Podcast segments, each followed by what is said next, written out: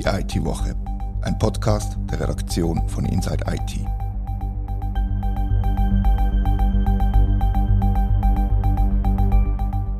Herzlich willkommen zur IT-Woche.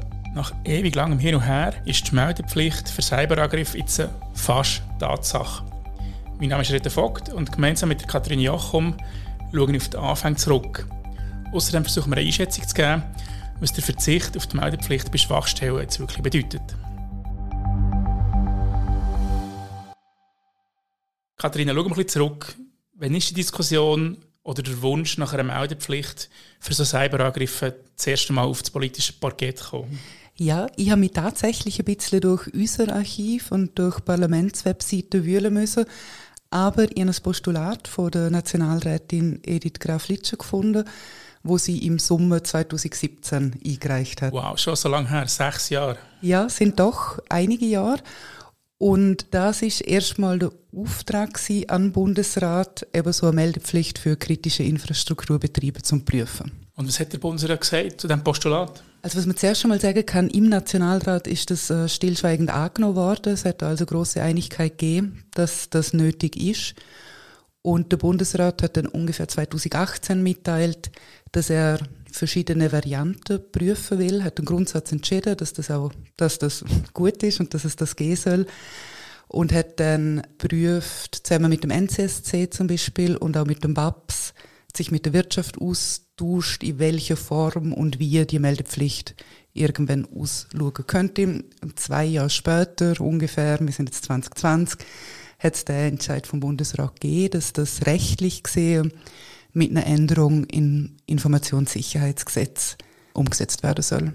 Schon 2017 ist der Nationalrat sich einig, dass man es möchte und der Bundesrat hat es auch cool gefunden.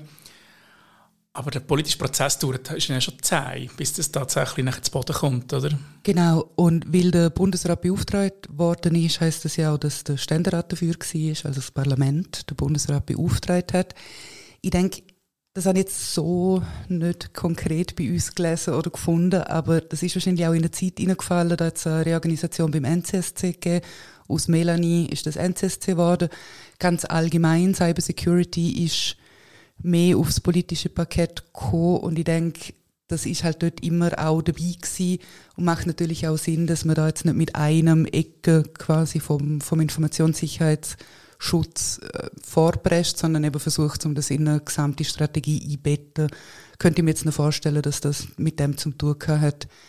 Aber Anfang letztes Jahr, Anfang 2022, sind die Gesetzesänderungen ausgeschafft worden und ähm, in die Vernehmlassung geschickt worden. Aber es macht ja schon Sinn, dass das super eingebettet wird und super angeschaut wird und so, aber so die Trägheit von der Politik hinkt halt nachher der Realität schon sehr stark hinten Das ist so. Das ist eine bekannte Diskussion in der Schweiz. Es ist einfach langsam der politische Prozess da.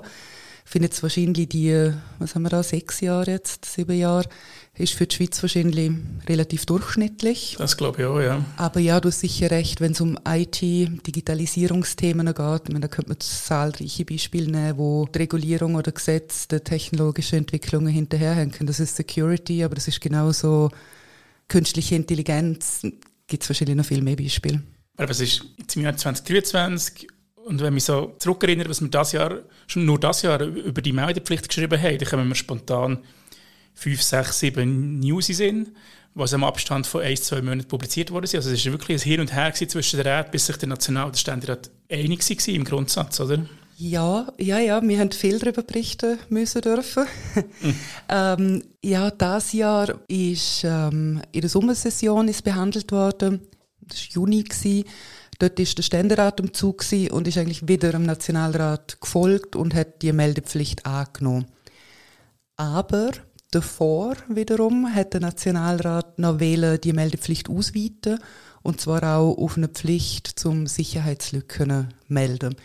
Das hat die Sicherheitspolitische Kommission vom Nationalrat vorgeschlagen und der Rat ist ihrer Kommission gefolgt und der Ständerat hat dem nicht zustimmen wollen.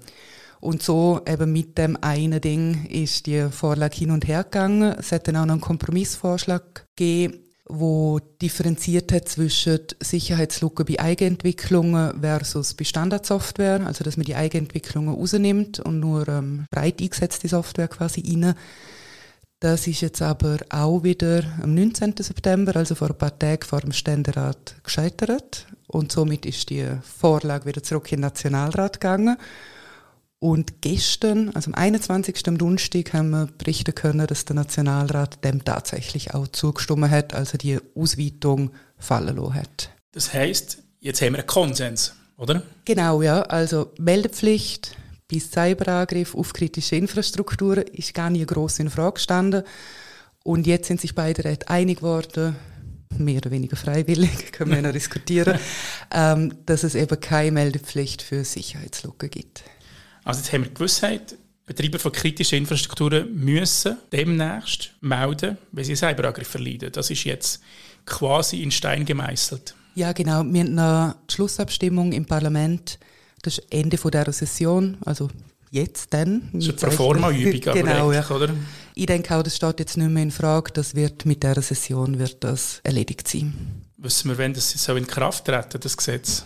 Man weiß das vielleicht schon, ich weiß es jetzt konkret nicht. Gut, die wir nachliefern bei Gelegenheit. Genau. Und wer sind typische Betreiber von kritischen Infrastrukturen? Ganz grob kann man sagen, das sind alle Unternehmen oder Organisationen, wo Störung im Betrieb große Auswirkungen hätten, also entweder auf Gesellschaft oder Volkswirtschaft. Die sind ausgewählt worden, basierend auf der nationalen Strategie zum Schutz kritischer Infrastrukturen. Da ist so BAPS federführend gewesen. Und ja, da ist eine ganze Breite von Firmen dabei, also klassische Energieversorger, Banken, Spitäler, Hochschulen, Organisationen, wo im Bereich Sicherheit, Rettung oder Trinkwasserversorgung sind. Kann man sich alles gut vorstellen. Vielleicht noch so ein bisschen zum digitalen Bereich. Es sind auch Online-Marktplätze, Anbieter von Fernmeldedienst, also Swisscom und Co. Aber auch Registrar von Domainnamen und RZ-Betreiber in der Schweiz, sofern die genug Kunden haben oder eben Ausfall ähm, grosse Folgen hat. Man kann sich ungefähr vorstellen, wenn es um Strom geht, wenn es um Geld geht, wenn es um Bildung oder Verkehr geht, so grob zusammengefasst. Ja, genau. Also alles, was man im täglichen Leben halt braucht, genau. damit ein, ein Staat funktioniert. Wenn wir jetzt annehmen, es gibt einen Cyberangriff auf die SBB, was müssen Sie machen? Ja, ist relativ einfach eigentlich. Sie müssen das am NCSC melden. Also Sie sind Betreiber von einer kritischen Infrastruktur. Das NCSC ist ausgewählt worden als zentrale Stelle, wie Sie es ja jetzt auch schon machen. Ähm, jeder kann freiwillig am NCSC etwas melden. Und das Ziel ist natürlich auch, dass dort eine zentrale Stelle gibt, wo ein bisschen einen Überblick hat über die Lage und dann richtige nächste Schritt quasi auswählt. Und jetzt NCC muss ein Online-Formular aufschalten, das habe ich richtig gelesen. Das ist schon noch irgendwie, ah, das finde ich noch lustig irgendwie. Hier steht Meldeformular, heißt es ganz genau. Vielleicht geht das auch offline. Ich möchte nicht, aber ich muss fast das Fax erwähnen. Aber, nein, aber es gibt, ja genau, es gibt das ähm, Meldeformular vom NCSC. Das soll einfach sein, ja, wie das dann konkret aussieht, sehen wir dann. Sicher etwas, wo jetzt noch ausgeschaffen werden muss, konkret. Es hat im Vorfeld irgendwann letztes Jahr mal die Debatte gegeben, zum Beispiel Banken, ähm, dass der Aufwand halt für die Wirtschaft größer wird, weil Banken sind der FINMA unterstellt, die müssen jetzt schon der FINMA einen Cyberangriff melden und das heißt, jetzt müssen sie nachher dem NCSC auch noch etwas melden. Da ist zu hoffen, dass man das so gestaltet, dass das für die Unternehmen einigermaßen einfach wird. Und wenn man jetzt annimmt, dass das eben nicht gemacht wird, dass ein Betreiber von einer kritischen Infrastruktur das entweder vergisst oder absichtlich nicht macht. Wie sieht die Bestrafung aus? Ja, es gibt einen Bus und die kann bis zu 100.000 Franken sein, wenn man vorsätzlich nicht meldet. Also wenn man es nicht merkt, dann ist es blöd. Es ist natürlich zum bestraft werden, braucht es eine Vorsätzlichkeit. Aber ja, ist, je nach Firma 100.000 Franken Bus sind, ja, wird man merken. Das ist okay. Es ja. gibt ähm, Ausnahmen zu der Meldepflicht. Das habe ich vorhin schon kurz angeschnitten, aber nur, dass es noch gesagt ist, eben wenn, selbst wenn es ein Betreiber von einer kritischen Infrastruktur ist, wenn der Angriff nur geringes Schadenpotenzial hat oder wenn nur eine geringe Anzahl Personen betroffen sind, dann muss man den nicht melden. Da kann man natürlich jetzt auch noch ein bisschen anfangen mit Haarspaltereien, aber die SBB muss nicht jedes Phishing-Mail melden, sage ich jetzt mal. Aber es ist ein, bisschen ein Gummiparagraf, kann man sagen, oder? Ja, ich weiß es nicht. Was, eben, was heißt geringes Risiko? Das kann man natürlich interpretieren, wie man will, aber eben gemolden werden muss, das ist dann wiederum klarer formuliert, wenn die Funktionsfähigkeit gefährdet ist. Das ist, kann man sagen, andere Pflicht, also was sonst noch aufgelistet ist, ist, wenn ein fremder Staat den Angriff aufgeführt hat, das ist so das klassische Szenario, irgendein böswilliger Staat greift ein Atomkraftwerk an, so wie aus dem Film oder auch wenn ähm, Informationen entweder abgeflossen sind oder wenn Gefahr steht, dass ähm, Informationen manipuliert worden sind, dann muss man auch melden. Und das wäre eigentlich jeder klassische Ransomware-Angriff, wo Daten offengelegt sind. Also von dem her ist das schon okay formuliert, würde ich jetzt mal sagen.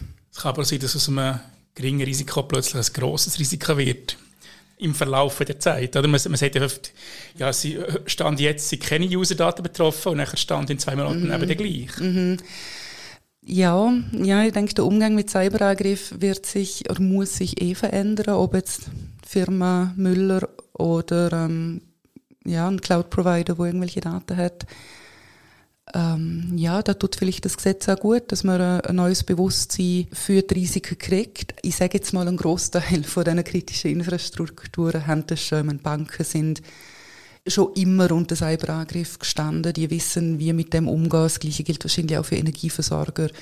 Swisscom wird das auch gut im Griff haben. also das, ja, das sind ja jetzt nicht KMU, die sich davor nicht mit dem Thema auseinandergesetzt haben. Ja, also ich glaube, es ist auf jeden Fall der richtige Weg, dass man es das melden muss. Und man fährt jetzt mal mit der kritischen Infrastruktur an und je nach Erfahrung kann es nachher ausgeweitet werden auf, auf grosse Unternehmen, ab 500 Mitarbeiter aufwärts oder ähnliches. Mhm. Ist zumindest denkbar. Was aber jetzt das Parlament nicht will, ist eine Meldepflicht bei gravierenden Schwachstellen. Mhm. Da hat es ein kleines Lager gegeben, das das wollte, sonst wäre es ja gar nicht zur Debatte gestanden, aber die Mehrheit hat gesagt, nein. Wie war das Argument, wieso ja, wieso nein im Parlament?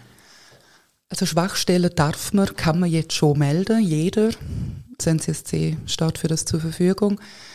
Die Idee war, eine Meldepflicht für die Lücken zu schaffen, damit das NCSC noch einen besseren oder einen vollständigeren Überblick kriegt über die allgemeine Lage sozusagen.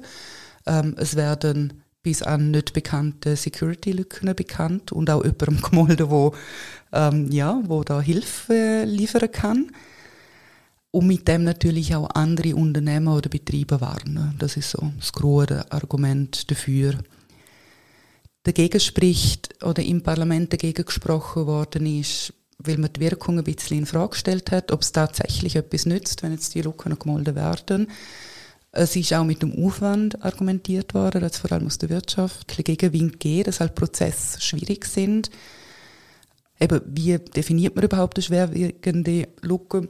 Und ein anderer Grund, das habe ich ziemlich lustig gefunden, es hat sich so eine Allianz von zwei Dutzend Betrieben kritischer Infrastrukturen an das Parlament gewandt und sich gegen die Meldepflicht für Lücken ausgesprochen mit dem Argument, dass wenn es dann kommen würde, würde das ja bedeuten, dass es eine zentrale Sammlung irgendwo geben müsste von diesen Lücken und das Vertrauen in die Verwaltung ist offenbar nicht so groß, weil die Liste müsste dann enorm gut geschützt sein. Weil sonst hm, ein super Ziel für Cyberangreifer, um das eine schöne Lücke, eine schöne Liste Lücken zu finden, über die man tendenziell ähm, hochkarätige Ziele angreifen könnte. Das hat vielleicht auch jetzt mit der ganzen Explain-Geschichte zum tun, aber auch die letzten Jahre. Es sind so viele Cyberangriffe bekannt worden an öffentlichen Stellen. Das kann man fast nachvollziehen, dass das Vertrauen oder die Angst zumindest groß ist.